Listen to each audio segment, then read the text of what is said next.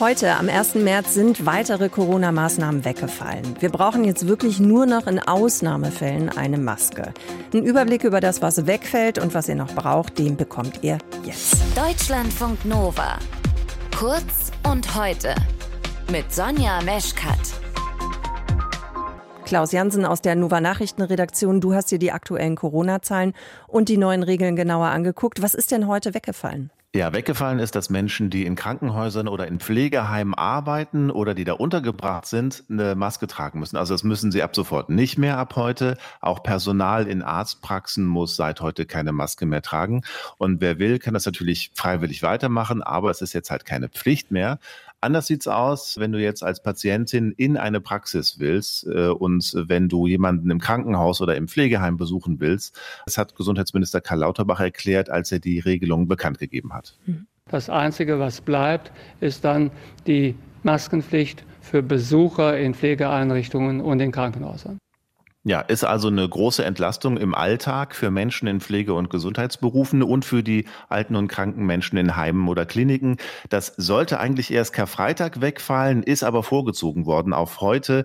Die restlichen Maßnahmen, also die Ausnahmen, die es jetzt noch gibt, die fallen dann auch am 7. April am Karfreitag weg. Okay, nur um das nochmal richtig zu verstehen. Also wenn ich jetzt ins Krankenhaus gehe, da jemanden besuchen will oder in der Arztpraxis, ich als Patientin habe dann weiter erstmal eine Maske auf, richtig? Genau, richtig. Okay, ja. alles klar. Aber wie passt das zusammen jetzt mit den vielen Corona-Fällen im Moment? Wie sieht's da aus? Ja, also die aktuelle Sieben-Tages-Inzidenz, äh, auf die Gefühl, glaube ich, schon seit langer Zeit keiner mehr richtig geguckt ja. hat, sie liegt aktuell bei 133 in Deutschland. Das ist aber auch wenig aussagekräftig, weil ja kaum noch getestet wird. Und das ist ja auch nicht mehr vorgeschrieben, dass man das machen muss. Deshalb ja, wird das auch noch selten gemacht, besonders PCR-Tests, sie finden ja nur noch selten statt. Äh, und das ist ja gerade wichtig für diese Statistik. Es kann also gut sein, dass gerade viele Menschen Corona haben, aber dass die Verläufe oft nicht so schlimm sind. Also nicht so schlimm, dass sie ins Krankenhaus müssten oder gar auf die Intensivstation. Da ist die Lage nämlich nicht kritisch. Also rund 1000 Patientinnen oder Patienten werden aktuell in Deutschland auf den Intensivstationen behandelt. Rund 300 werden auch beatmet. In den Corona-Wellen der letzten Jahre, da waren es auch schon mal fünfmal mehr Menschen, ist jetzt also deutlich weniger. Die Infektionslage, die ist also relativ stabil, wenn sie auch leicht ein bisschen angestiegen ist wegen Karneval vielleicht, aber insgesamt stabil. Und das war ja auch immer ein wichtiges Argument zu sagen, dass das Gesundheitssystem nicht überlastet werden darf. Und deshalb war das für Gesundheitsminister Lauterbach auch okay, die Maskenpflicht schon vorzeitig aufzuweichen. Also der ist ja sonst immer wirklich sehr, sehr vorsichtig gewesen, wenn es um Lockerungen geht. Ja, ja, stimmt. Also Karl Lauterbach sagt, dass das jetzt so in Ordnung ist und dass das medizinisch auch zu verantworten ist. Wirklich gefährliche neue Varianten haben wir zum jetzigen Zeitpunkt weder gesehen noch zu befürchten. Und es gelingt auch zunehmend der Bevölkerung mit der Immunität, die die Bevölkerung derzeit hat, die schweren Verläufe zu vermeiden. Von denen sehen wir nur noch wenig.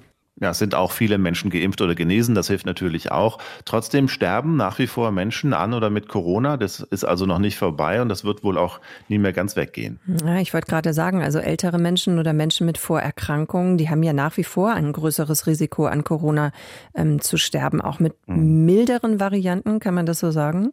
Ja, also das Risiko ist für diese Menschen nach wie vor höher als für den Rest der Bevölkerung, das stimmt. Trotzdem sagen jetzt viele, dass diese Lockerungen in Ordnung sind und dass es höchste Zeit war, sogar zu lockern. Der Deutsche Pflegerat, der sagt zum Beispiel, dass er den Wegfall der Maßnahmen unterstützt jetzt. Und die Bundesarbeitsgemeinschaft der Seniorenorganisationen, die sieht das genauso. Es gibt aber auch kritische Stimmen. Also die Deutsche Stiftung Patientenschutz, die meint zum Beispiel, dass Infektionen für pflegebedürftige Menschen halt nach wie vor lebensgefährlich sind und die Vorstandsvorsitzende des AOK-Bundesverbands, Carola Reimann, die hat auch noch mal daran erinnert, dass Corona noch da ist.